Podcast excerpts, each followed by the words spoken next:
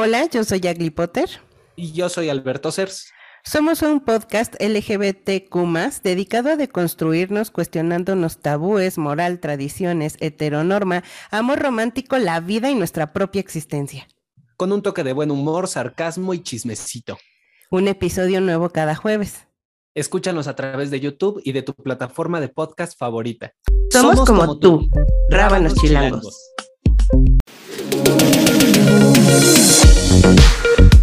En este programa no solo son entrevistas, hablamos de ti.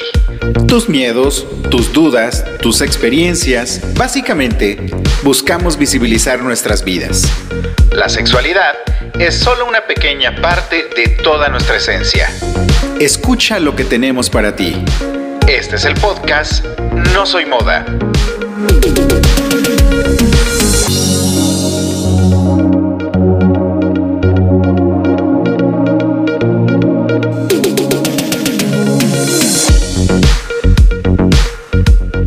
Hola, ¿qué tal? ¿Cómo están? Gracias por escucharnos una semana más en No Soy Moda. Mi nombre es Israel González y de verdad es un honor estar nuevamente tus oídos en esta quinta temporada. Y como se los comenté y como se los he comentado en ocasiones pasadas a través de nuestras redes sociales o a través de este mismo programa, lo que queremos hacer es una dinámica completamente diferente a lo que ya los tenemos acostumbrados. Y para ello, bueno, no hay mejor muestra que el programa del día de hoy, ya te habrás dado cuenta del título, eh, cómo construir una relación de pareja. Para ello tenemos a una celebridad con nosotros, Jessie Ramírez, ella es sexóloga y terapeuta de pareja y esa es solamente una de, de los tantos títulos que tú ya tienes acumulados. Así es, así es. Jessie, bienvenida a No Soy Moda. Muchísimas gracias Israel, ¿cómo estás? Excelente y no, pues muchísimas gracias a ti también por aceptar la invitación y por estar compartiéndonos lo que hoy vamos a platicar. Ay, muchas gracias por la invitación. Estoy muy contenta de estar en tu programa porque sí he escuchado que hace ruido y está padrísimo todo lo que tú haces para apoyar a los jóvenes y apoyar a la comunidad. Y bueno, es un honor estar aquí y más con este título que está buenísimo. Sí, sí, sí. Vamos a, ir como que creando y destruyendo una relación. ¿A qué voy? A que ahorita vamos a hablar de qué es este, ¿cómo se llama? ¿Cómo se construye una pareja? Posteriormente, ¿qué es vivir en pareja? Y ya posteriormente y al final destruimos con qué significa ser el otro o la otra. ¡Qué barbaridad! ¡Qué barbaridad! Eso es, muy amplio. ¿Nos dará tiempo? Pues esperemos que sí. Este, digo, esto lo vamos a hacer en, diferentes programas, pero eh, sí, por favor, mantente al pendiente también tú que nos escuchas, porque va a estar bastante bueno, va a estar muy interesante todo lo que vamos a ir construyendo a lo largo de esta quinta temporada de No Soy Moda. Y para ello, Jesse, primero cuéntanos, ¿qué es lo que haces? ¿Quién eres tú? Bueno, yo soy psicoterapeuta gestal de entrada. Eh, orientadora humanista y pues eh, después me especialicé en sexualidad, eh, me especialicé en terapia de pareja y de ahí fui pasando, como tú dices, a muchas cosas. lo importante es que ya llevo 18 años siendo terapeuta, eso creo que, que ayuda, ¿no? Porque pues me ha dado la oportunidad de acompañar de ver cosas, de aprender cosas, de, de poder estar cerca de la problemática y más eh, lo que me importa es la pareja. Es uno de mis, los temas más apasionantes que hay para mí porque vas, se basa primero en ti. Si tú no estás bien, no vas a poder entrarle bien a una pareja. ¿No? Entonces, bueno, antes de, iniciar con, el tema, me gustaría hacer una pequeña aclaración de lo que es pareja, lo que te quería comentar desde, desde, antes, de entrar a micrófonos, ¿no? Eh, es que tenemos un concepto eh, erróneo de lo que es pareja. Hay varios tipos de relaciones, ¿sale? Eh, de relaciones afectivas o sexuales. Eh, y va a depender todo esto de dos, dos variantes. Una es el tiempo y otra es el compromiso que le pones a la situación. O sea, tú vas a tener, por ejemplo, con poco tiempo y poco compromiso, una relación de una canita al aire, ¿no? O una fer, como se diría. Tus cinco minutos. Tus cinco minutos Milky Way. este, en el que pues no sabes ni el nombre de la persona y no te interesa. Sí, sí, sí. Y si nos vimos hoy, no me acuerdo de quién eres mañana, ¿no? Entonces esa es una opción. La siguiente opción tiene que ver con amigos con beneficios. Más bien, perdón, me equivoqué, son los amantes. Que dices, eh, bueno, en este, ahora sí que los lunes a las 5 de la tarde en esta casa se coge, ¿no? Este o no estés. Este, quien esté. y entonces lo haces, es decir, hay una relación, si es constante, te sabes el nombre de la persona, por supuesto. O al menos le pones un apodo, ¿no? O sea, Sí, sí, sí, este, el, del sea. cabello blanco. este, no sé, Bart o Barney o lo que Como sea. Como sea, tú. Pero ya le hablas por su nombre, hay una relación, tienes el teléfono de la persona, se ponen de acuerdo y se citan para tener relaciones sexuales cada determinado tiempo. Sí, sí, sí. Esos son los este, amantes. ¿Cómo se llama? Los amigos con derechos. A eso ya es la este, siguiente, Ah, ah, ok. porque ya hay una amistad. En los amantes no hay amistad. Simplemente es lo A sexual. lo que vas. Ok. Exacto. Entonces, en los amigos con derecho o amigos con beneficios, los este los sí andan, pero no lo sé, no sé si andan o no sé. Bueno, ¿Qué onda con ustedes? ¿qué onda con ustedes? Bueno, pues esos que todo el mundo sospecha que pasó algo y ya se quitaron el asco. este, esos esos son los amigos con beneficios. Hay una amistad. Entonces puedes salir y puedes tomarte el cafecito, ir al cine, pasear, andar de todas, vaya, de toda madre y puedes también tener relaciones con él y con ella y súper, de lujo, no hay un compromiso, incluso hasta le puedes hablar de la pareja, no hay tema, Ok. ¿ok? Porque no hay un compromiso real ahí.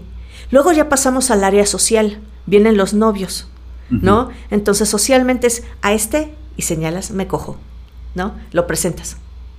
Es Eh, mi novia, es mi novio. Y a este me echo el plato. ¡Tarán! ¿No? Sale, esos son los novios. Tiene que ver una cuestión social. Ajá. Ok. Si ves, vamos subiendo y es un compromiso más, porque ante la sociedad andas con determinada persona y si te ven con alguien más, uh, Uy. ¿no? Ya estás más cali- mal calificado. Pero estás más mal calificada como mujer que mal calificado como hombre. Siempre. Siempre. Tema del Siempre. machismo. Ah, ¿qué te digo? Nuestra cultura es algo especial, ¿no? Y desafortunadamente, este, vaya, desde eh, la imagen corporal, hay muchos permisos para el sexo femenino, más bien sexo masculino que el sexo femenino, ¿no? Ni modo, ni modo. Y por último, ya tenemos a la pareja, porque no solo es una cuestión social de lo presentas al mundo, sino que vives con esa persona.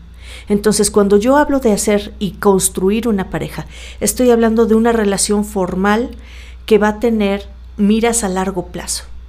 ¿Sale? Ok. Sobre de esa vamos a hablar. Diseñas un plan. Sí, hay un plan. Porque, bueno, em, algo que hay que tener muy, muy claro es que hay dos periodos emocionales, ¿no? Dentro de lo que es una relación. El enamoramiento y el amor. De eso nos podemos pasar un programa entero, te juro. Pero te lo voy a resumir. Ok. El enamoramiento es ese estado alterado de conciencia que te hace ver a alguien que no, algo que no hay en alguien que no existe. O sea, Idealizas a la persona. Tienes, imagínate que tienes tu, tu lista de cosas que debe de tener la persona que debes de amar, ¿no? sí, sí, sí. En mi caso es como un papiro, así lo estiras y pff, se, Se va por todo el piso. Sí, así corre el rollo dos metros, ¿no? y en- empiezas a leer y dices, ajá, este sabe hablar idiomas, ajá, le gustan los perros, ajá. Este, y ya cuando llegas como a la séptima dices, ya lo tiene todo. Y avientas el rollito y das por hecho que el otro tiene todo y De- que es todo lo que tú quieres en la vida. De tus 300 cosas que tenías en el Sí. pliego petitorio, ya te cubrió 10 y con eso te satisfaces. Dices, lo tiene todo, ni revisas las demás. Ok. Das por hecho. Ok. das por hecho. Y entonces empiezas a enamorarte de la persona. ¿Sabes cómo puedes enamorarte? ¿Sabes cuál es la receta del enamoramiento que nunca falla? O sea, si quieres enamorarte, ahí te va. Ajá. Admíralo 30 minutos. Búscale todo lo, lo positivo. Wow, no está feo, tiene bonita letra. Ok. Y este, le gustan los perros, se me hace que es buena persona, sonríe bonito, cuenta chistes. 30 minutos. Caíste. Estás enamorado. Porque la, el enamoramiento se basa en la admiración. Y el otro momento es el amor. Y ahí empezamos con los temas. ¿Por qué? Porque el enamoramiento solo dura de dos años a dos, más bien de dos meses a dos años. Es una, eh, a nivel bioquímico, tu cerebro segrega exceso de serotonina, exceso de dopamina y obviamente literal te la pasas dopado, de ahí sale el término. Te la pasas drogado y ves todo con los colores más intensos, todo te sabe más rico, los olores son deliciosos, o sea, vuelas, estás dopado. Ok. Pero hay un momento en que el cuerpo dice, no, mi reina, o no, mi rey, o sea, ya te estás pasando. Y pum, le baja el switch. Y una vez que le baja el switch es de, ¿a poco, a poco me manda todo el tiempo? ¿A poco, a poco escupe cuando habla? ¿A poco este, mastica con la boca abierta y se le ve el perejil? O sea, ¿a, poco? O sea, y empiezas con el... todo se te empieza a atorar. Y dices, ¿cuándo cambió? No, no, no, no, no cambió, siempre ha sido el mismo, pero tú estabas tan dopado que no te diste cuenta. Por eso la primera regla es no puedes tener pareja si estás enamorado. Porque el amor es una elección, no un sentimiento. El amor viene después de que se cae todo el teatrito y dices, ok, a pesar del perejilazo, a pesar de, a pesar de que te ruja la patrulla, a pesar de lo que tú quieras, quiero y elijo estar contigo. Eso es amor.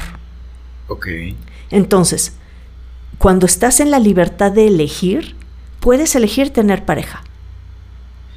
Que generalmente cuando eres joven, cuando eres muy joven, te empiezas a enamorar. Y generalmente pasan ese promedio de, lo acabas de decir, entre dos, tres, cuatro meses. Y de pronto le dices a tus amigos, es que ya valió esto. Sí. Pero entonces valió porque alguien te pagó el Switch. O porque te lo apagaste tú solo y te diste cuenta de la realidad. Así es. Y entonces, esas 290 cosas que estaban en tu pliego petitorio empiezan a, completarse y no te gustan. Así es. O sea, con las 10 te enamoraste, con las 10 dijiste, de aquí soy. Las siguientes 30 dudaste y el resto dices... Y a las 60 no. no. las cumple. Así es. ok, Ahora, hablamos de, edades, por ejemplo, la, gente joven, eh, no sé, hablamos de chicos de 15 años y todo eso, todavía están empezando a construir una personalidad. Ni siquiera tienen algo que aportar como pareja, porque apenas lo están construyendo. Así es. Y con un adulto, se supone, en teoría ya está más construido y ya nos volvemos incluso hasta más exigentes. Sí, bueno, es que no sé, eh, a ver, es, esto de nos volvemos exigentes no es que nos volvamos exigentes, es que ya sabemos lo que queremos y lo que no queremos. Ok. O sea, no es exigencia, es experiencia. Ah. Exacto. Ah. Eso es importante. O sea, cuando eres chavito, todo es nuevo.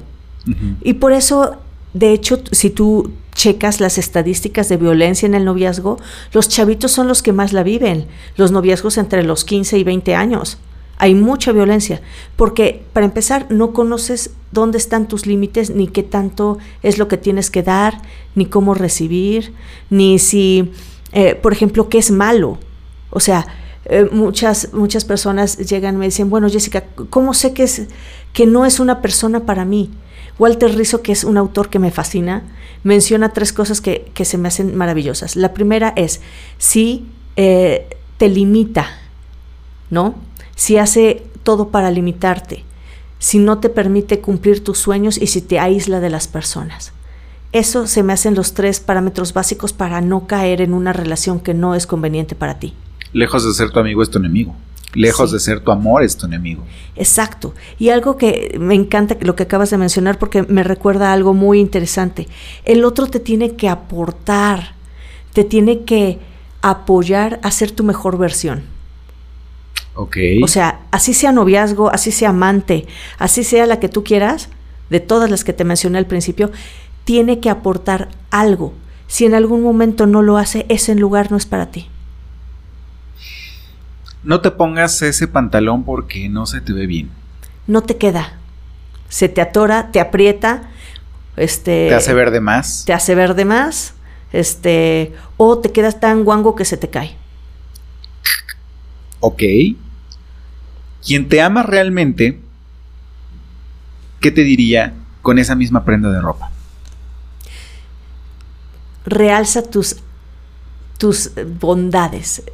Te levanta la pompa, este, se ciñe donde tiene que ceñirse, no se marca donde no, y aparte el color te combina de lujo. Ese es, un, ese es un tip para ti que nos estás escuchando. Por favor, si realmente amas a tu persona que está junto a ti, a, quien eliges como compañero o compañera de vida, em, creo que sí hay que trabajar mucho con ello. Y ver si realmente cumple tus 900 puntos de pliego petitorio. si no, creo que sí, como dices, estás a tiempo de decir, ah, por aquí no voy, porque no me complementa pero ahora también yo creo que yo tampoco estoy preparado para complementar a esa persona. Y yo creo que para eh, poder llegar a decir eso, te tienes que conocer. Si no sabes, por ejemplo, ¿cómo sabes eh, cuando algo te es incómodo o molesto? Tú, Isra, a ver, cuéntame. cuando me hace enojar. Cuando, cuando, me saca de mi lugar. Ajá. Es cuando digo, ay, esto no me gusta, esto no me hace sentir bien. Exacto, hay una sensación de incomodidad en la panza. Es como cuando ves a alguien y no te cae y dices, no se te encoge, así como que se esta persona tiene la sangre pesada. Exacto, esa es la sensación de que algo no está bien. Ok. Para empezar, está pisando un límite. Ya de ahí es ¿Qué onda? Luego es identificar cuál es mi límite. A ver, ¿por qué estoy sintiendo esto? ¿Qué me está pasando? No, pues me acaba de decir este, que no puedo utilizar mi falda, aunque la falda no es, no es la, no está corta, no, no sé qué, o sea, pero no quiere que vaya de falda.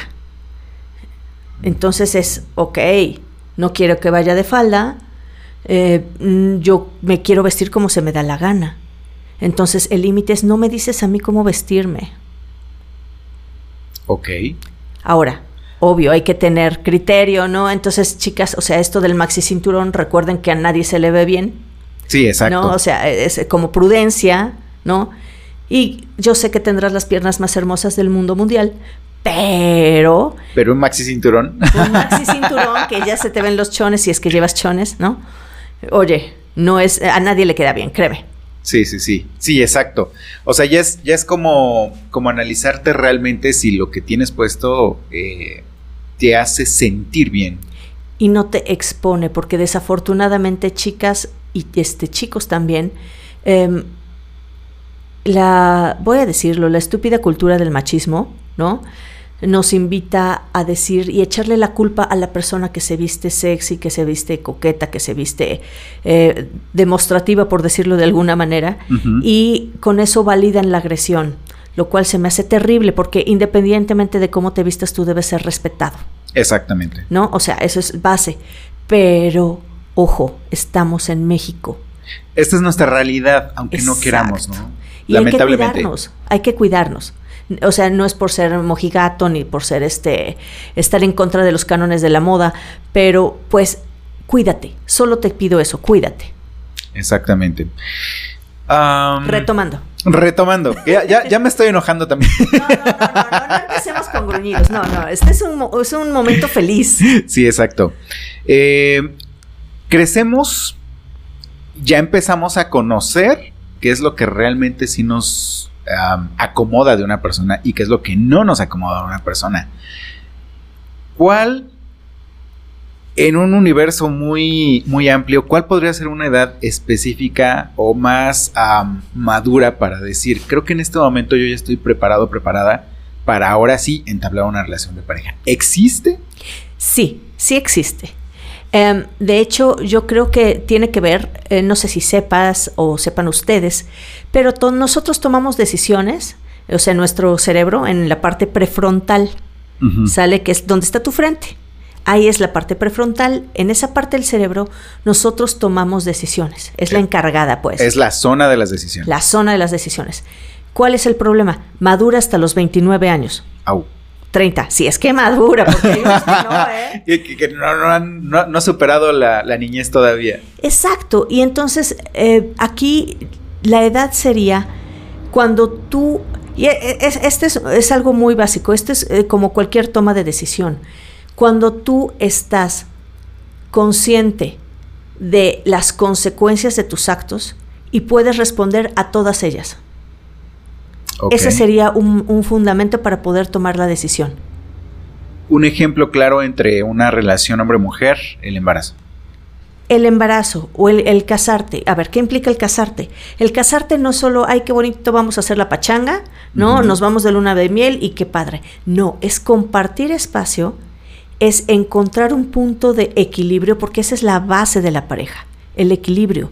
Dar, recibir, escuchar, hablar.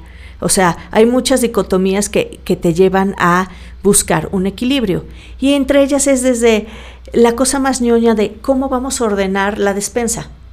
¿No? Ok. Porque en mi casa lo de la sal va aquí y lo del azúcar vaya, ¿no?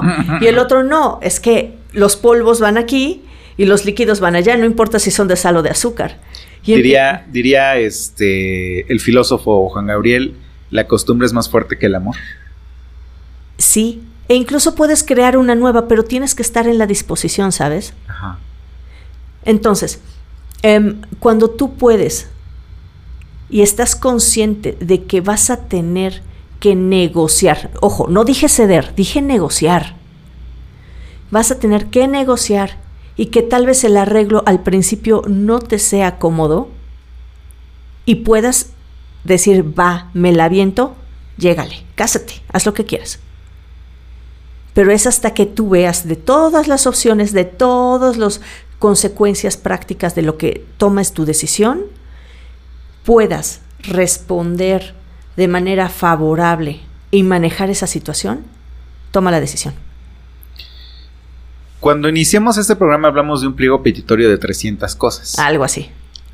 Cuando eres una persona muy joven, como dices, nada más ves las 10 primeras y dices, ya cumple todos mis requisitos.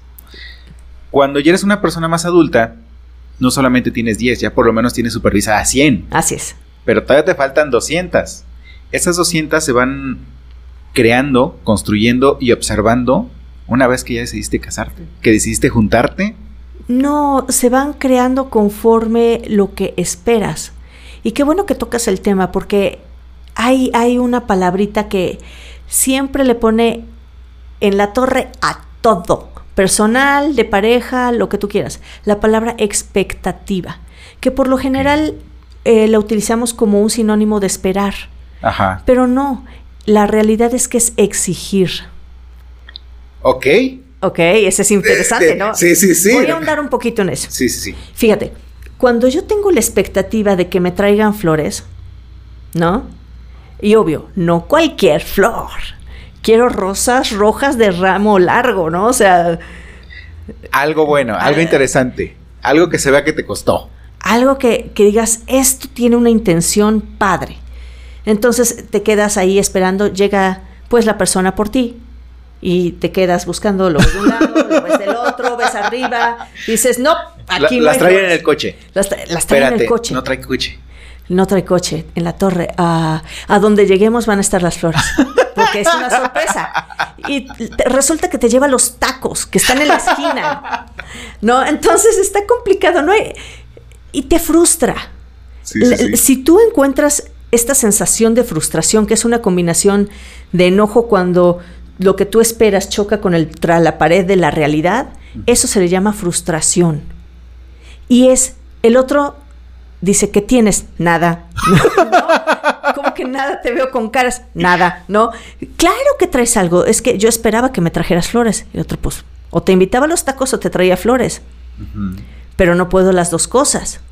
No, esta es, esta es la realidad. Esa es la realidad. Pero tú tienes que traerme flores porque es tu, tu demostración de amor hacia mí.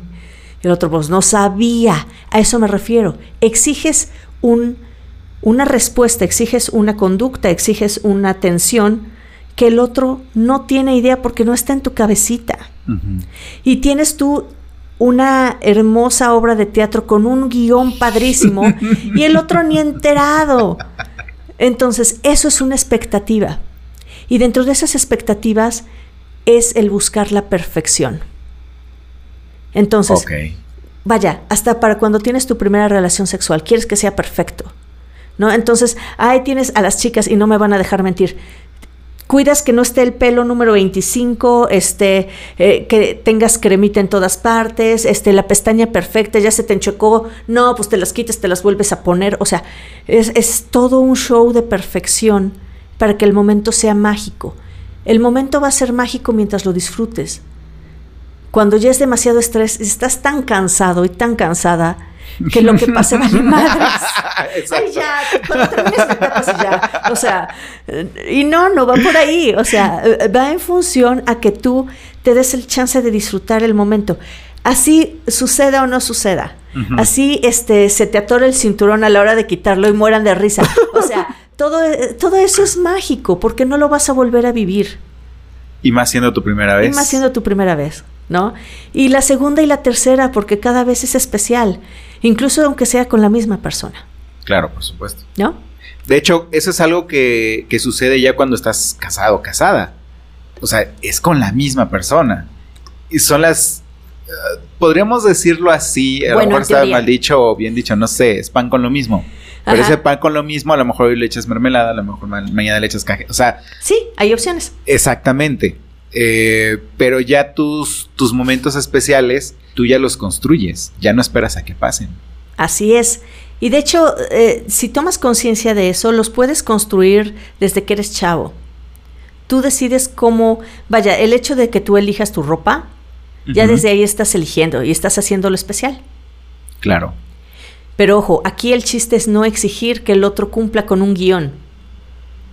Ok, o sea, yo escribí el libreto. Así es. Pero es mi libreto. Es tu libreto. Y es únicamente un monólogo. Básicamente es un monólogo aunque quieras que sea un diálogo. Exacto. ¿No? Pero pues es, incluso no llega ni a monólogo, sería como un, como un locutor externo que, cuenta el, narrador, ¿no? O y entonces él se acerca y la ve, y se acerca y la toma entre sus manos y la abraza y la besa, ¿no? O sea, no, eso ya es un narrador. Se creó una historia muy bonita. Cuando la realidad es, dijo, ¿quieres? Sí. y te da un beso. Y ya. Y me dio raro porque te pasó el chicle. Guaca. Sí, cachas, o sea, la realidad diste mucho de la narración. Sí, sí, sí. O sea, es la, historia, la fantasía que creaste, que construiste, que a lo mejor medio te dio el guion Disney o medio te dio el guion Televisa y tú ya lo hiciste, ¿no? Qué bueno que tocas el tema. De veras eh, es terrible eh, cómo eh, este constructo social nos lleva a querer ciertas cosas dependiendo de qué género tienes. ¿No? es, realmente es una construcción social y va a depender de la época. Mis chavos, chavas, o sea, chequen, no es lo mismo amar ahorita que el noviazgo en el siglo XIV con Luis XIV y Luis XV por allá.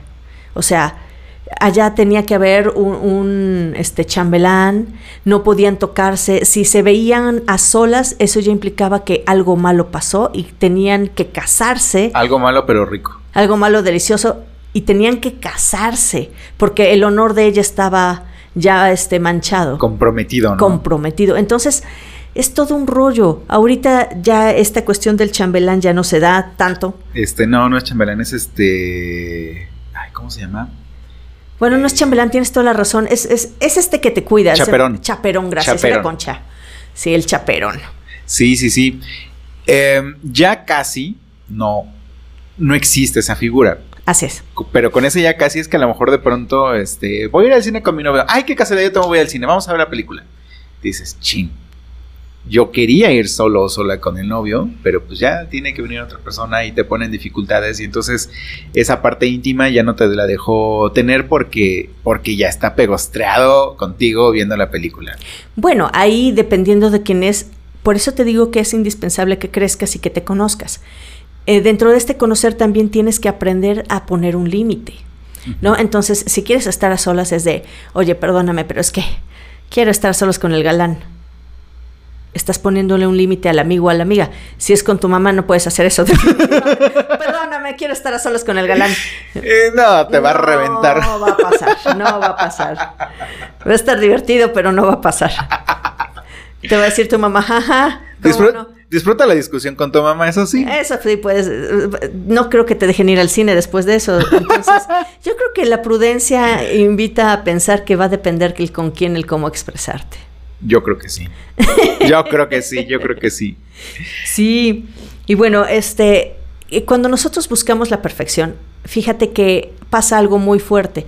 No podemos ver lo que sí hay en el otro. No podemos disfrutar lo que sí hay.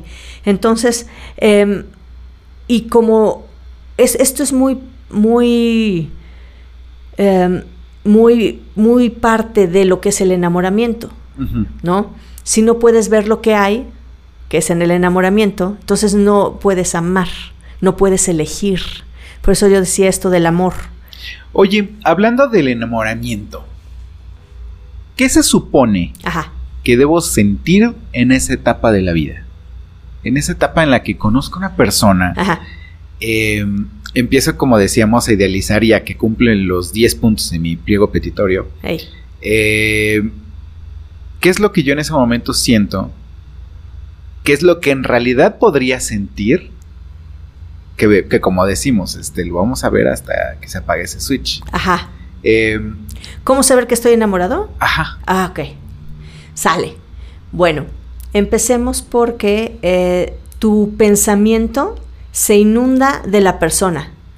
O sea, todo el tiempo estás pensando en la persona, todo el tiempo estás pensando en lo que puede pasar, no, no puedes esperar, ya te comen las ansias de que ya va, ya va a llegar y ya estás como, como ardillita con Red Bull, para, allá, subes, bajas, te acomodas la pestaña, te acomodas, o sea, todo eso es una de las partes. Otra es, este, tu corazón se acelera mucho y empiezas a sudar es, esa sensación de la que se habla de las maripositas en el estómago. O sea, realmente sí existe esa sensación. Claro que sí, claro que sí. Y es, empiezas a tener alegría y empiezas a ver el mundo como un lugar alegre. Ok. Es hermoso enamorarse. Ya cuando se te quita es, horrible, pero es hermoso enamorarse. o sea, no me vas a dejar mentir. O sea, si alguien les dice que es hermoso enamorarse y que vas a vivir así toda la vida, les están mintiendo, ¿eh? Demándenos. No, porque no, la realidad es que es padrísimo el enamoramiento, padrísimo el proceso de enamorarse. Sin embargo, si tienes la suerte o la mala suerte de que no seas correspondido, porque déjame decirte que el 85% de las personas no son correspondidas al enamorarse. O sea, es una suerte que seas correspondido con enamorarte y el otro se enamore de ti. Ok. Ajá. Entonces... ¿Por qué, debe, por, qué, ¿Por qué podría suceder eso? ¿Porque la otra persona apagó antes el switch? No le gustas. No eres lo que el otro espera. ¿Y por qué aceptó estar contigo? ¿Por experimentar? Puede ser por experimentar, puede ser que alguien más llegue. ¿Presión social? Presión social. No, yo digo que, te pongan el cuerno. O sea, que alguien más llegue y, y, le guste más pero no es que le guste más, es solamente que le gusta y tú no le gustas lo suficiente y no es por lo que tú hagas, sino por es lo que el otro espera o lo este no es siquiera es por lo que el otro ofrece. Es, ah, es lo que el otro espera. Es lo que el otro espera de, una relación. Las expectativas. Eh, volvemos a lo mismo. Ok. Sí, entonces, pues igual, y dicen, ya no quiero. Y se le apagó antes el switch. Y como ahorita, a los 15, 16, 18 años, no estás en edad para ser una pareja, el amor todavía no entra en el menú.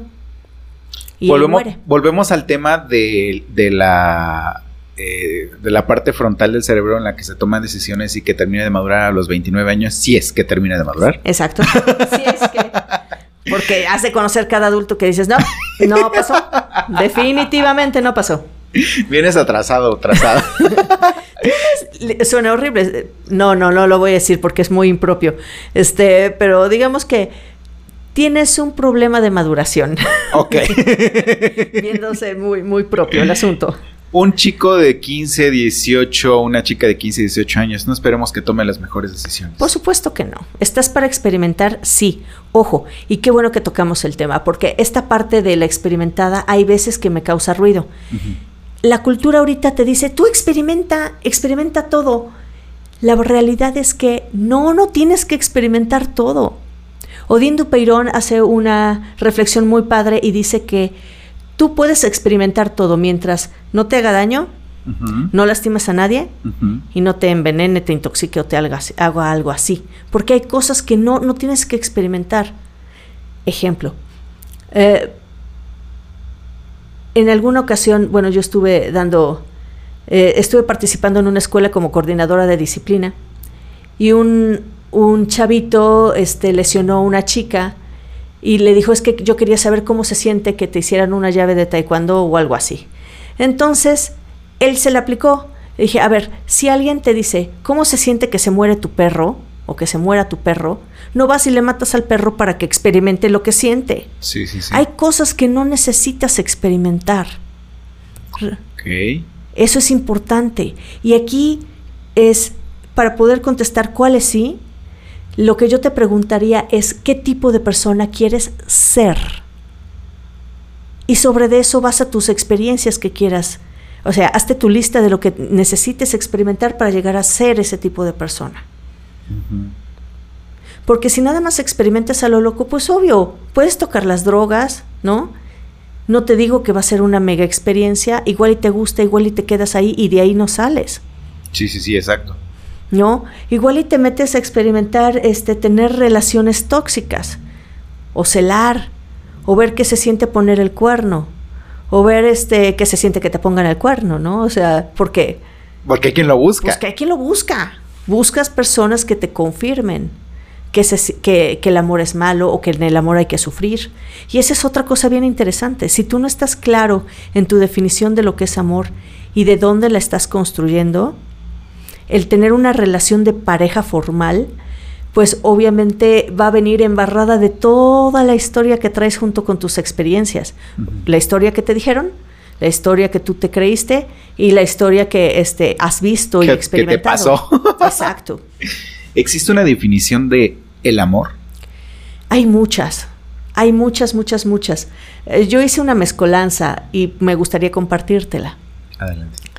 Um, el amor es la elección de estar con una persona a pesar de, uh -huh. es llevar a cabo un proyecto en conjunto buscando el bienestar mutuo. Ok. Esa me gusta, es como una mezcolanza, es parte de lo que dice Bucay, parte de lo que dice Walter Rizzo, parte de lo que dicen. O sea, esa me gusta, está como más completa. Hay otra que es una muy coqueta y romántica, que este, lo dijo Erickson, que dice, el amor es esa sensación de felicidad por la simple existencia del otro. Ok. Sí, como esa es muy romántica, pero ¿qué No. tal que si el otro no te cumple las expectativas como tú quisieras? Bueno, es que no te las tiene que cumplir. Pero eso es lo que tú esperas. Así es. Y hay otra que me encantó eh, una vez en una plática de un lama.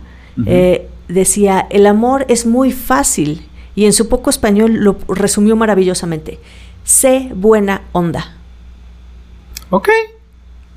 Si eres buena onda y el otro es buena onda contigo, Hicieron la química perfecta. o sea, yo busco que tú estés bien, yo busco que tú seas lo mejor que puedes ser. Yo te apoyo en todo lo que quieras hacer. Este, tú me apoyas a mí, buscas que sea yo, etcétera, etcétera. Los dos van a ir yendo parejos.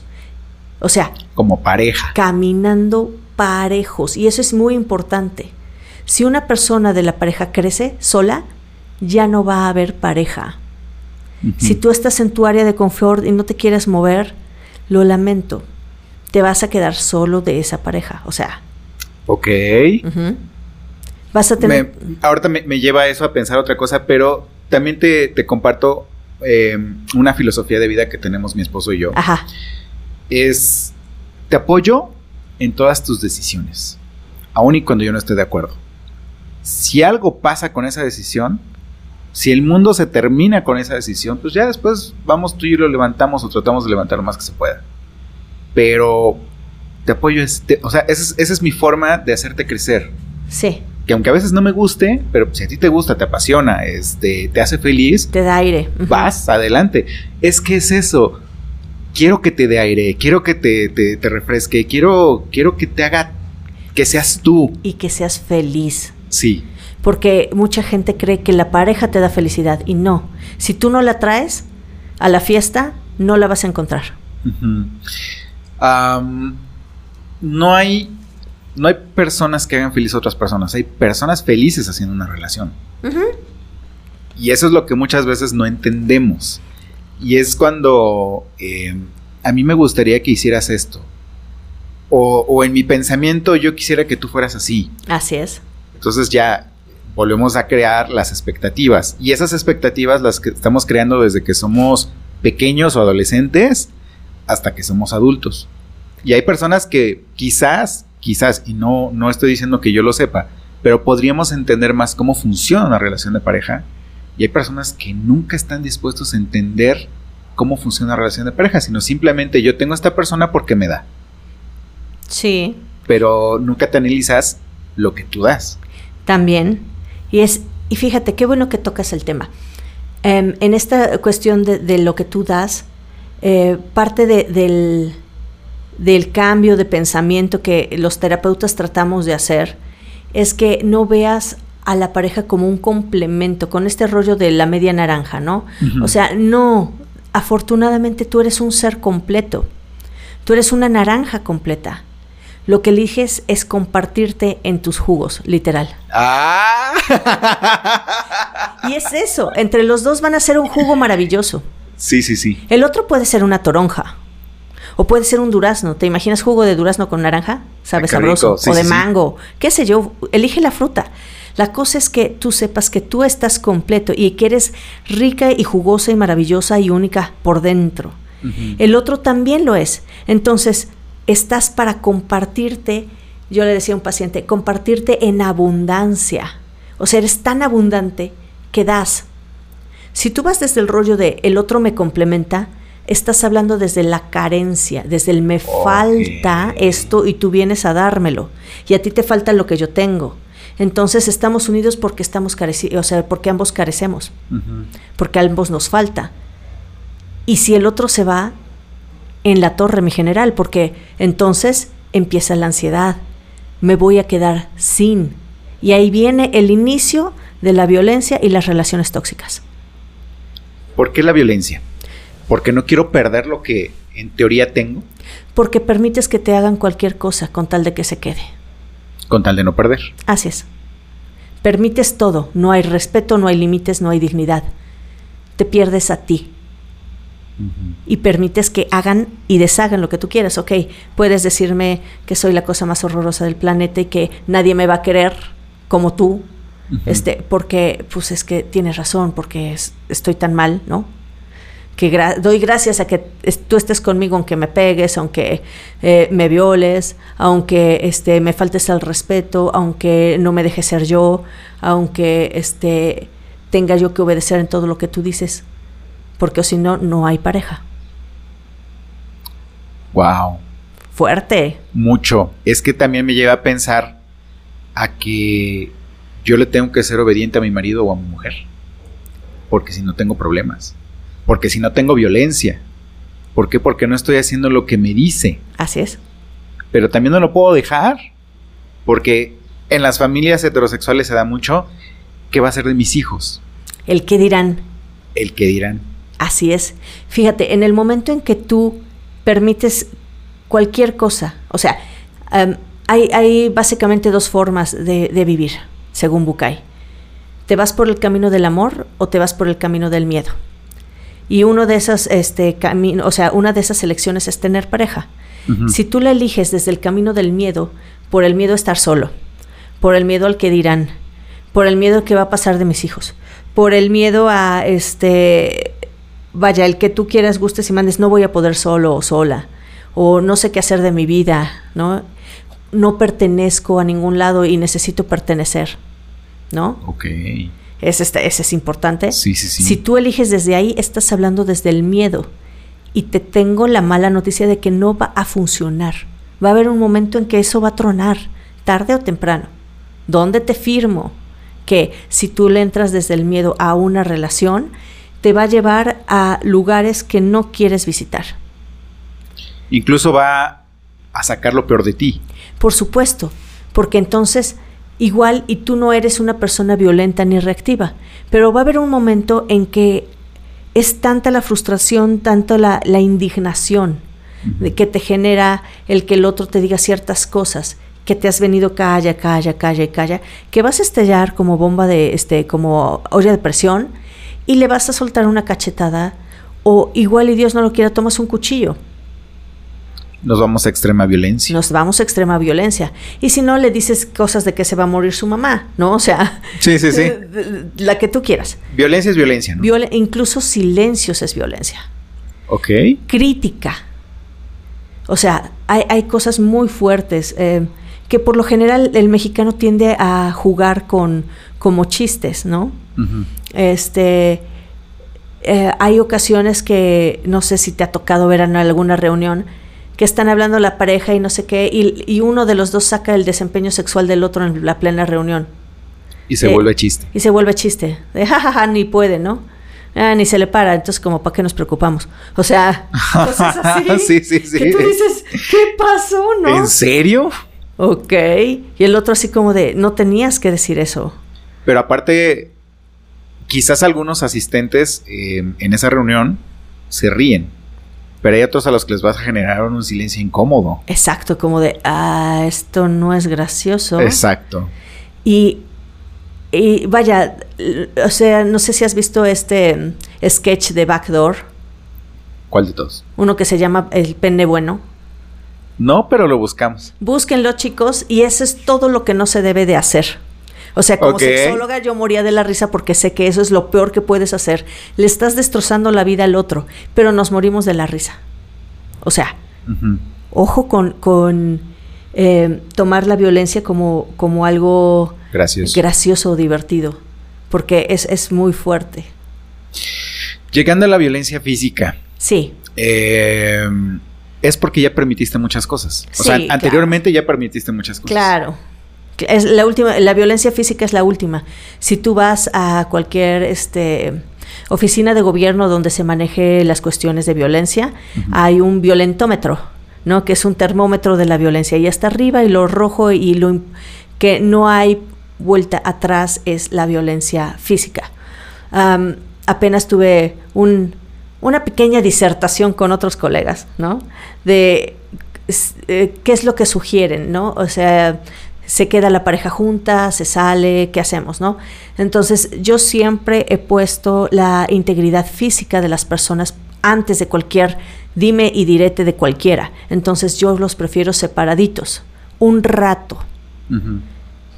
Y cuando digo un rato, no es una hora, tres días, una semana, es mínimo seis meses.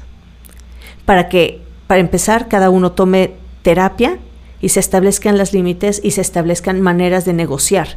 Porque una persona que permite violencia por lo general no tiene los recursos, eh, se le llama recursos yoicos, que es decir, los recursos y estrategias personales y la fuerza interior para poder decir no, basta y defenderse. Ajá. Entonces, el proceso de, que lleva la violencia eh, lleva al otro a perder esos recursos y por eso se vuelve sumiso. Hasta que él denuncia y hay un tema. Me ha tocado atender en terapia, yo creo que los más graves que vi en pareja es una, eh, una pareja que se correteaba alrededor de la, de la cuadra. ¿En serio? No, bueno, ese fue. Eh, y esa misma, ella le aventó una vez un sartén con aceite hirviendo a la cara. ¡Ah! Metió las manos y nada más este, le pegó el sartén en el brazo y toda la cosa, pero eso ya es violencia, eso ya no se puede. O eh, una vez también otro pacientito me compartió un video que yo sentí que estaba viendo, eh, este del resplandor. Así ese tipo de miedo me dio. La, la pareja lo estaba correteando con un martillo en mano. El otro cierra la puerta y la otra empieza a tumbar la puerta a martillazos. Cosas así muy fuertes. O sea, y viene lo que tú dices, nuestro querido este, poeta mexicano contemporáneo Juan Gabriel, que decía, pero qué necesidad, ¿para qué tanto problema? ¿Por qué llegar hasta allá? ¿Por qué nos aguantamos? Por miedo. A quedar solo. Es decir, em, hablando de estas personalidades en las cuales yo soy la mitad y necesito el complemento. Sí. Eh, me aguanto porque es, porque a pesar de que me pega, a pesar de que no es tan malo. Siempre dice, es- esa es la- Lo justifica. la frase base, no es tan malo. Fíjate, es buen proveedor, juega con los niños, este, y pues ya nada más, eh, si no tengo la comida caliente o no tengo ordenadas las cosas como él quiere, entonces, bueno, pues ahí sí me pega, pero pues la verdad es que me saca a comer todos los domingos, este, Sé que si, si se va, sé que si lo pierdo, sé que si nos separamos, ya no voy a ir a comer todos los domingos. Pero sobre todo ya no me va a dar esa pequeña y ligera estabilidad de complementación que necesito. Y bueno, aquí hay algo que también no estamos tocando, que es algo impresionante. Cómo nuestra sociedad patrocina y refuerza un trato diferente porque tienes pareja. Si tienes pareja te ven diferente. Ok. No eres, o sea, tú puedes ser X, pero dependiendo de la pareja que traigas, Ajá. te da cierto estatus y te tratan diferente. Es un experimento social que hice y sí, ¿Ejemplos? Personas que te hablaban de manera eh, cortante Se acercan, ay, te vi con tu novio, oye, ¿cuándo viene tu novio? Qué bueno que tengas novio, te vi muy feliz y no sé qué, ¿no? Y, y es, obviamente, no es gente bien intencionada, pero hay un trato diferente, hay cierta aceptación. Vaya, en ciertos trabajos está la creencia, ¿no? De que te van a ascender y promover siempre y cuando tengas pareja porque demuestra que eres estable y tienes una responsabilidad que cubrir. Incluso cuando salen las, la- las convocatorias, te aparece como de preferentemente casado. Preferentemente casado. Ok. Es un trato distinto. Ahora, ya vol- volviendo al resumen, Sí. eh, tuvimos un pliego petitorio con el que iniciamos desde que somos pequeños. Sí, Tenemos expectativas. Sí. Esas expectativas no se cumplen. Vamos creciendo, ese pliego petitorio se va haciendo eh, Grande. más grande, filtramos muchas cosas, construimos una pareja, pero en este caso no soy moda, está muy enfocada a las parejas del mismo sexo. sí, El caso es exactamente el mismo. sí. Hay hombres que son más dominantes que otros hombres y esos hombres inclu- incluso fomentan la violencia. Y de hecho creo que es hasta más marcado por el tema del machismo. Sí. ¿En las mujeres pasa igual? Claro que sí, porque el machismo no es solo de hombres. Hay machismo en las mujeres. Nuestro lenguaje es machista. Desde el, híjole, ¿cómo manejas mujer? O sea, Ok. desde ahí hay un machismo terrible. Hay un machismo desde el, no, no, no, tú no puedes hacer esto.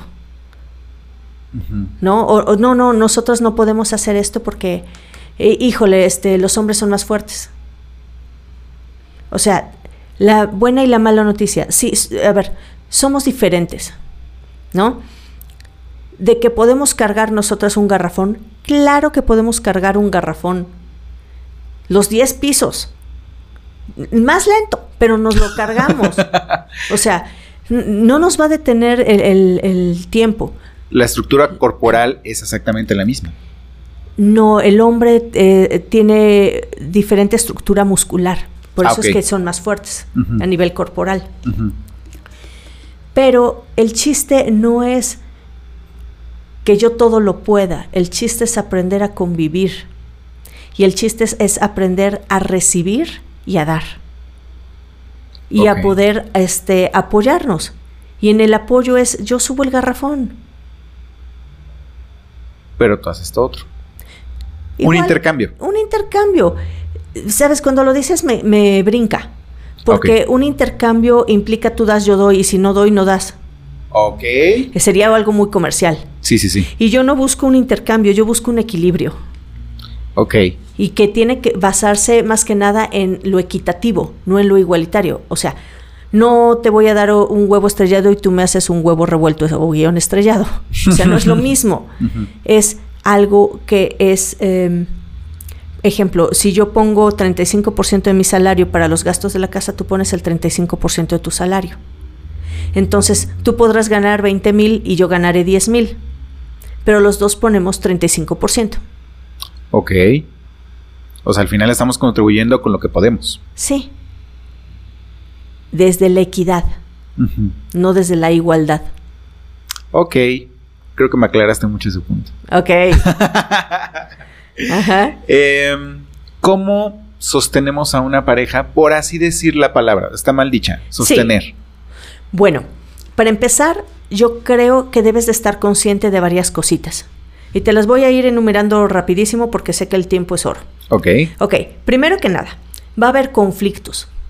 Siempre. Tienes- siempre va a haber conflictos. Es indispensable, ¿sabes? Que haya conflictos porque es la manera, la manera en que tú vas a poder generar recursos para negociar. Entonces, necesitas que haya conflicto. Ojo, no pueden ser mayores que el placer o el bienestar. Ok. Tiene que haber un equilibrio ahí, ¿sale? Primera parte. El amor, y aquí sí quiero ser como muy textual, porque eh, Walter Rizzo eh, me encanta, tiene un libro llamado Deshojando Margaritas, el cual nos dice que hay varios mitos en el amor, ¿no? Que si tú los deshaces y estás consciente, tu vida va a ser más, más este, tu vida de pareja va a ser más duradera. Y los mitos son, el amor es suficiente. No, no es cierto, el amor no es suficiente. Necesitas confianza, necesitas compromiso, comunicación, respeto, responsabilidad, intimidad, pasión, aceptación. Vaya, hay muchas cosas que complementan al amor. El amor por sí solo no es suficiente y nunca lo será. ¿Sale? Luego, el amor, lo, mi amor lo va a cambiar. No, eh, tu amor no cambia a nadie. Ojo, no hay manera. ¿Por qué? Porque el otro es un ser individual que va a elegir cambiar o no cambiar al darse cuenta de lo que está haciendo y las consecuencias que generan sus actos. Pero tú que hagas cambiar a alguien por amor, no, no es Disney. No. Aparte, aparte, Disney nunca te ha contado la parte del día siguiente después de que se casaron. O sea, Sí. se casan y viven felices para siempre. O sea, nunca te contaron la siguiente, el siguiente día. Después de la luna de miel. Exactamente. Ojo, y aquí yo lo pego con la historia de la bella y la bestia, ¿no? A ver, el otro es un bestia. Por más que le quieras ver bonito y por más que toleres su mal humor, va a ser una bestia. Y a, diferente, a diferencia del cuento, no va a venir una lucecita al final a cambiártelo por un príncipe. Exacto. ¿Sí? O sea, congruencia y apegados a la realidad, por favor. ¿no? Dos, dos pesos de realidad. Deme dos pesos de realidad y yo aquí me quedo, ¿no? Exacto. Ok, el siguiente es, ¿el amor es eterno? No, lo siento, el amor es algo que tienes que ir trabajando día con día, no es eterno, eh, porque la gente se cansa cuando pierdes la paciencia, cuando generas un... cuando no cumples lo que prometes, cuando eh, hay, hay detalles que, que realmente lastiman, no, vas, vas matando al amor poco a poco. Es como si le hicieras cortaditas con hoja de, de rasurar, con Mm. navajita. Y se va desangrando. Y hay un momento en que se muere. El amor se tiene que ir, obviamente, retroalimentando día con día, con detalles, con llamadas, con miradas, con pellizcos de pompa. O sea, con todo esto que, te invita a un contacto físico, que te invita a tener una cercanía, una intimidad. Desde el contar tus sueños, tus anhelos, lo que quieres, a esta parte de apoyarte con cualquier cosa, tomarte las manos si tienes frío, ¿no? Entonces, todos esos detalles alimentan al amor. Ojo, no es eterno, no tiene batería ilimitada, ¿no? Y por último, el amor todo lo puede. No, no es cierto. El amor no puede todo. Y una de las cosas que sí quiero aclarar aquí, que me parece muy importante, son las personas que sufren de adicción. Ok. Ojo, si tú estás enamorada de una persona que sufre adicción, tenemos un severo problema, porque eh, te hacen sentir que eres indispensable y necesaria y que te superaman. Pero aquí no es cuestión de amor, aquí es cuestión de necesidad. Necesidad para que les des contención, necesidad de que eh, cubras esta parte afectiva que en algún momento no les dieron en sus casas, necesidad de perdón cuando la riegan y no es una las personas adictas por lo general, ojo, por lo general no buscan salir porque creen que lo tienen controlado, ¿no? Y creen que pues no es importante. La realidad es que a nivel químico cerebral pasan cosas que hacen que a nivel químico cambien sus conductas en el exterior. Y entonces no se den cuenta de gravedad, de la gravedad de ciertas conductas y actitudes ante los demás. Y sí, hay momentos en que puedes aguantar, pero va a haber momentos que no. Entonces, ojo, tu amor no va a cambiar a una persona adicta. La persona adicta tiene que tener el valor de buscar ayuda y cambiar por sí misma. Aparte que dentro de una relación tenemos no solamente un problema, o sea, no, no solamente tenemos el problema de la adicción de una persona, tenemos también tu problema, que es que tú eres adicto a esa persona. Así es. Y entonces hay que arreglar dos cosas. Hay que arreglar dos cosas. a sentirte necesitado. Y otra cosa que, que me encanta este, mencionar es que pensamos que en el amor todo es dar y dar y dar, porque hay que dar, ¿no? hay que darlo todo, que no quede en ti. ¿No? Ajá, es muy, es típico. muy, sí, es muy típico, ¿no? Hay que darlo todo, que no quede en ti. Y te soy sincera, no puede haber una relación sana, no puede haber una relación funcional sin que haya un equilibrio entre el dar y recibir. Si tú insistes en dar de más, lo único que pasa es que generas una deuda afectiva, el otro se queda por culpa, Ok. ajá. Generas, ciert- generas un control grande en la terapia, es decir, tú controlas la relación. Y en una relación hay que buscar no controlar, sino asfixias la relación. También eh, das la impresión de que el otro es incapaz. Y eso no te la perdona nadie. Sin mí no eres nadie. No, no, no. Sin mí no haces nada. Sin mí no haces nada. Es, no puedes. O sea, yo lo tengo que hacer todo, ¿ves? Y entonces el otro se siente incapaz, lesiona su autoestima. Si lesiona su autoestima, ya mataste la relación. Porque estás matando eh, el gusto, la dignidad y el amor que siente por esa persona ella misma y por ende no va a poder amarte a ti. ¿Se queda por dependencia? Se queda por dependencia, por miedo a no poder, por todo lo que hemos platicado. Y bueno, también está la incapacidad de recibir y esta idea del intercambio comercial de tú me das, yo te doy, yo tú me das, y se vuelve como una bola de nieve gigante, que cuando tú le empiezas, eh, que la echas desde arribita, está chiquita y ya cuando llegues a una casa grande, es, ok, te doy un pastel. No, pues yo te doy un perfume. No, pues ahora yo te doy una camisa. No, pues ahora yo te doy... y va en escalada, ¿sabes? Ah, Sí, sí, sí. Y eso es terrible, porque hay un momento en que ya no tengo que darte. Y desde ahí no puede hacer un intercambio comercial. Se me ocurre Sí, em, aquel chavo que va en el autobús con su osote de mi peluche rey, sí. que abarca el otro asiento del autobús. O que lleve el osote de peluche arriba en el toldo del auto. Del bocho, sí. Ese es un intercambio comercial. Ese es un intercambio comercial. Ok, está bien los detalles padres, ¿no? Pero, eh, y yo creo que esta es materia de otro programa. Hay algo llamado este, las, eh, los lenguajes del amor, ¿no? Entonces, no es lo que tú des, sino lo que el otro interprete como amor. Ok. ¿ok? Si tú eres súper romántico y te avientas una mega poema y ya sea que lo copies o te lo inventes, ¿no? Ajá. Vas y le recitas, oh, tú que estás allá en el cielo y no, está desde su balcón. Eh, y te avientas ahí hora y media de, de prosas. Digo, La otra lo que quiere a lo mejor es un chocolate.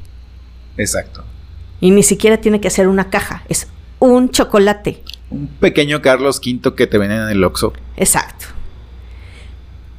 Y entonces dice, pero qué aburrido. O sea, ¿por qué no me trae un chocolate y ahí, ahí muere? O sea, o hay personas que realmente lo que les gusta es la atención o necesitan atención. Entonces, con que le preguntes, ¿cómo está tu día? A ver, platícame, ¿cómo te fue? Y ya te cuentan que subieron, bajaron, vinieron, etcétera. Ya se sienten atendidas, les diste el tiempo, les diste la atención. También esa es otra manera. O necesitaban un te quiero, te apoyo, tú puedes, tú lo vas a lograr. Con eso era suficiente, no necesitaban este, Los osos de los peluche. osos de peluche o los tres kilos de chocolate, ¿no? Aparte que te diré algo, si en algún momento esa relación termina, esa relación comercial termina, es un pedo sacar tanta cosa que tienes en la casa acumulada. Bueno, yo siempre he dicho que gracias a Dios hay lugares que apoyan a otras personas, entonces puedes donar, ¿no? Dale vida útil a esas cosas que te dieron y que ya no quieres tener en tu casa por mala yuyu o mala vibra. Está, por ejemplo, Fundación Una Nueva Esperanza, Ok. ¿no? Y Te recibe todo. Y ellos lo venden y apoyan a los niños con cáncer de bajos recursos. Es una cosa noble, ¿sabes? Hay asilos, este, hay orfanatorios, todo lo necesitan. Esa cosa que entre comillas te causó dolor, que es la ruptura, y que es el, ahora me tengo que deshacer de esas cosas, al donarlas y al hacer un bien, Exacto. te va a llenar de felicidad. Sabiendo que ese osito, esa muñeca, ese osote, ¿no? la, la sudadera, el, el- el cojín de, de Frozen que te regalaron. Sí, bueno, sí, pues sí. todo eso lo puede utilizar alguien más y le va a hacer feliz. Cierto. Híjole. No, bueno, o sea, nos podemos seguir aquí. Eh, te quiero comentar rápidamente antes que otra cosa suceda, que también para poder mantener una relación de pareja debes de saber que tienes un lugar. ¿Sabes? Esto es importante. Eh, ¿Por qué? Porque esto es, la persona sí, te tiene que respetar, pero tú tienes también que respetar las condiciones de uh, la otra persona. Cuando eres chavo, pues no hay tema, ¿no? Pero cuando ya creciste y ya estés en una edad en que pues te encuentras con gente divorciada, ¿no? O con gente viuda, pues obviamente la otra persona no te puede tomar como una prioridad. No eres el centro de su vida, incluso cuando eres soltero, porque va a haber veces en que el trabajo es la prioridad y, y tienes que quedarte a trabajar porque si no te despiden, ¿no? Y ya no te van a invitar al cine. Entonces, mejor que trabaje. Que luego ese es un pedo porque Sí. empiezan con que es que se la pasa en el trabajo, que no sé. Sí, mija, pero. O sí, mijo, pero te invita a cenar. Exacto. Y en el caso eh, de que tenga hijos, lo siento, los hijos van primero. Ok. Eso es importante. Y sí, sí, va a tener relación con, lo- con el papá o con la mamá de los hijos. ¿Por qué? Porque tiene hijos. Y sí, tiene que haber cordialidad. Y sí tiene que haber una relación. Ojo, ustedes sabrán si es sexual o no, pero pues tiene que haber una relación. Sí, sí, sí. Y se tienen que hablar, aunque no te guste, quieras o te lata. Lo siento. Tiene que pasar. Eso es uno. Y este es indispensable que tú te conozcas, que tengas autoestima, ¿no? Entonces, si tú tienes autoestima, eh, sabes que la presencia de la otra persona no va a generar una diferencia con esta persona con la que tienes relación. Eh, y no vas a estar empezando a hacer chaquetas mentales, ¿no? De que ya se acostaron, este me está poniendo el cuerno, quiere regresar, la otra me lo quiere bajar. O sea, no va por ahí. Ahora, quien decidiera en dado caso caer es la pareja. Tú no puedes hacer nada al respecto. Es una decisión que tomas. Al final, al, al final es una decisión que, que como persona estás tomando y obviamente tú como persona tienes que hacerte responsable de esa decisión. Es correcto.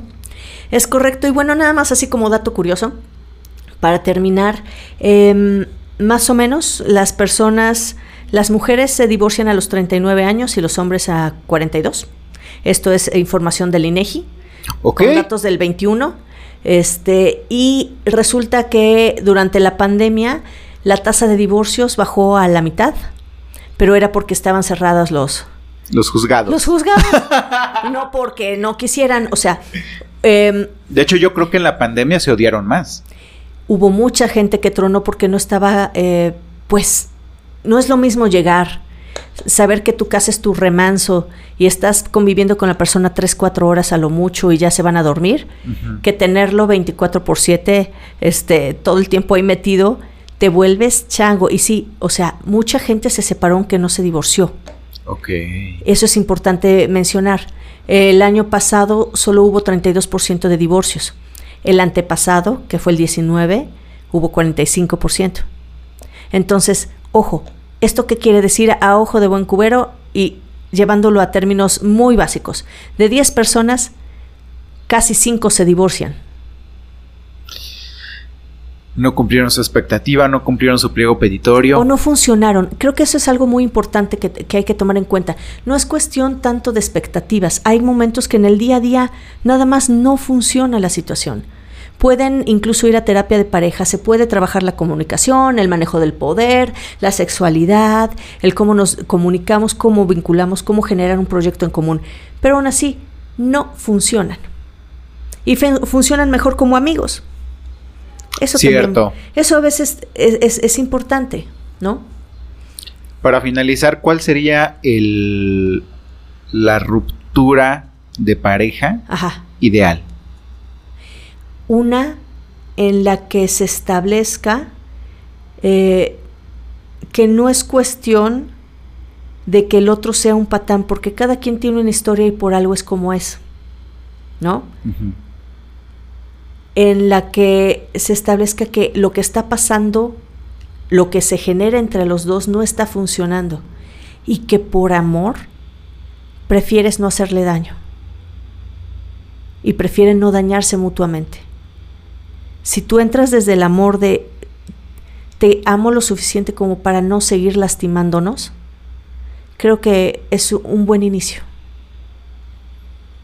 Salvo que se hayan lastimado anteriormente. Sí, pero eliges ya no lastimarte. Más. Ajá, exacto. Más. Sí. después de una ruptura, ¿puedo ser amigo de, mi expareja? ¿Puedo ser amiga de mi expareja?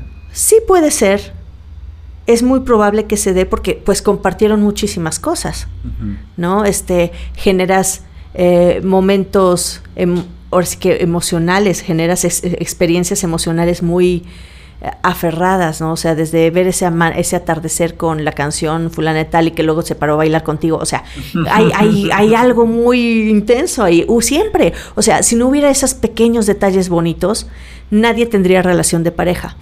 Entonces, sí, puede ser amigo. Acá el detalle es que todo va a depender también del cómo te trate después, va a depender si hubo violencia física, Va a depender de tu trabajo a nivel personal, en terapia, este, para que tú puedas aceptar ciertas situaciones. Y la amistad implica aceptar y no criticar. Entonces, no importa con quién salga después, si tú dices, pero ¿cómo sales con esa garrapata? ¿No? O sea que siempre pasa, es así de, es neta que por eso me cambiaste. te conocía malos ratos, más no malos gustos, ¿no? Sí, sí, sí. Entonces, todo esto, todo esto va a depender, ahora sí, que de cada persona, cada situación, cada relación como tal. Ok. Jesse, ¿dónde te encontramos? Ay, pues mira, me puedes encontrar en el eh, en celular, en el WhatsApp o en el Telegram. Es el 2223 37 34 26. Me puedes encontrar en Insta en jessica.ramírez.méxico. Eh, también me puedes encontrar en Facebook como sict.jessy y en mi página de internet www.jessiramirez.com. Y pues bueno, no sé si me permitas invitarte por y a favor, por favor. audiencia. Bueno, les quiero contar que estoy muy contenta porque voy a ir a un congreso padrísimo. Me invitaron a ser ponente en un congreso. Este congreso se llama Equilibrio precisamente, es eh, por Mundo Holístico y se va a llevar a cabo el 1, 2 y 3 de julio. va a ser eh, un congreso que puedes hacer virtual como presencial. A Puebla le toca presencial el día 1 eh, por el mismo precio, que son 590, eh, puedes asistir a las 33 talleres y conferencias que hay. El detalle es que si tú vas a la cuestión presencial, nosotros que vamos a participar vamos a dar material extra. Yo voy a dar un taller de, eh, vaya, de lo que es mi conferencia, que es entre la pasión y el compromiso, cómo equilibrar tu vida sexual. Y yo voy a dar un taller de dos horas que ya está incluido en el precio. Entonces, lo rico es que tú vayas presencial, si estás aquí en Puebla, eh, te, te eches todas las actividades presenciales y después tengas todo un mes para disfrutar el congreso, el resto de las 33 pláticas. Ok. Y pues conmigo puedes adquirir tus boletos. Te voy a dejar este todo lo que es la, la información. La información y bueno, te comunicas conmigo al WhatsApp que te acabo de mencionar, que es 22 23 37 34 26 y ahí eh, yo te puedo dar toda la información que necesites. Perfecto. De todas formas, toda esta información va a estar al pie de, de, del programa para que pon, puedas tener los links completamente directo, puedas acceder rápido a, este, a comunicarte con Jesse y bueno, pues podamos tener esta asistencia que ojalá y sea este, bastante interesante, bastante fuerte y pues muchísimo éxito también. Muchas gracias y me encantó estar en tu programa. Hay que hacer esto más seguido. Por favor. Por lo menos vamos a hacer, vamos a hacer tres programas. Vamos Va. a cerrar con tres programas para que este. Me está gustando esto. Y de hecho me gustó muchísimo este tema. Entonces espero que a ti que nos escuchas también te guste. Eh, creo que también se vale que nos propongas qué te gustaría escuchar, ¿no? Lo, lo armamos. Y recuerda, me puedes proponer cualquier tema, yo te lo yo te lo investigo si no lo sé porque obvio no soy todóloga, ¿no? lo que sí es que estaría padrísimo hablar de sexualidad, está padrísimo hablar de pareja, está padrísimo de hablar del amor, de este de cómo solemos generar patrones también en esta cuestión del amor, que hay veces que reaccionamos y no sabemos por qué, y cuando te acuerdas ya estás hablando igualito a tu mamá, ¿no? Este, dices, "Oh, espérame, pero mi mamá no tiene este novio, ¿no? Y yo no estoy con mi papá, entonces... ¿En qué momento ¿En, pasó? en qué momento pasó esto? Todo eso, vaya. eh, no, hay, no hay tema que me espante. O sea, si, crees, si crees que te, me voy a espantar, no tengo tema. No tengo tema con cualquier tema. Venga, eh, si nos escuchas, proponos. Hay apertura completa para que podamos hacer este programa. Y pues Jessy, de verdad, un honor y muchísimas gracias. Gracias a ti, querido Isra, y muchas gracias a todos ustedes. Es un placer estar en estos micrófonos con ustedes y nos vamos a ver pronto. Yo lo sé. y gracias también a ti que nos escuchas. Eh, recuerda que si- estás en iTunes Podcast, por favor regálanos un comentario, cinco estrellas. Recuerda también que eso nos ayuda a llegar a más y más personas. Estamos en el mes de junio. Espero que podamos llegar nuevamente ser recomendados por Apple Podcast. Eso de verdad nos ayuda muchísimo. E igual, síguenos en nuestras redes sociales, en Instagram como no soy moda-podcast, en Twitter como no soy moda-p y en Facebook como no soy moda el podcast. Nos escuchamos la siguiente semana. Gracias. Adiós. Adiós.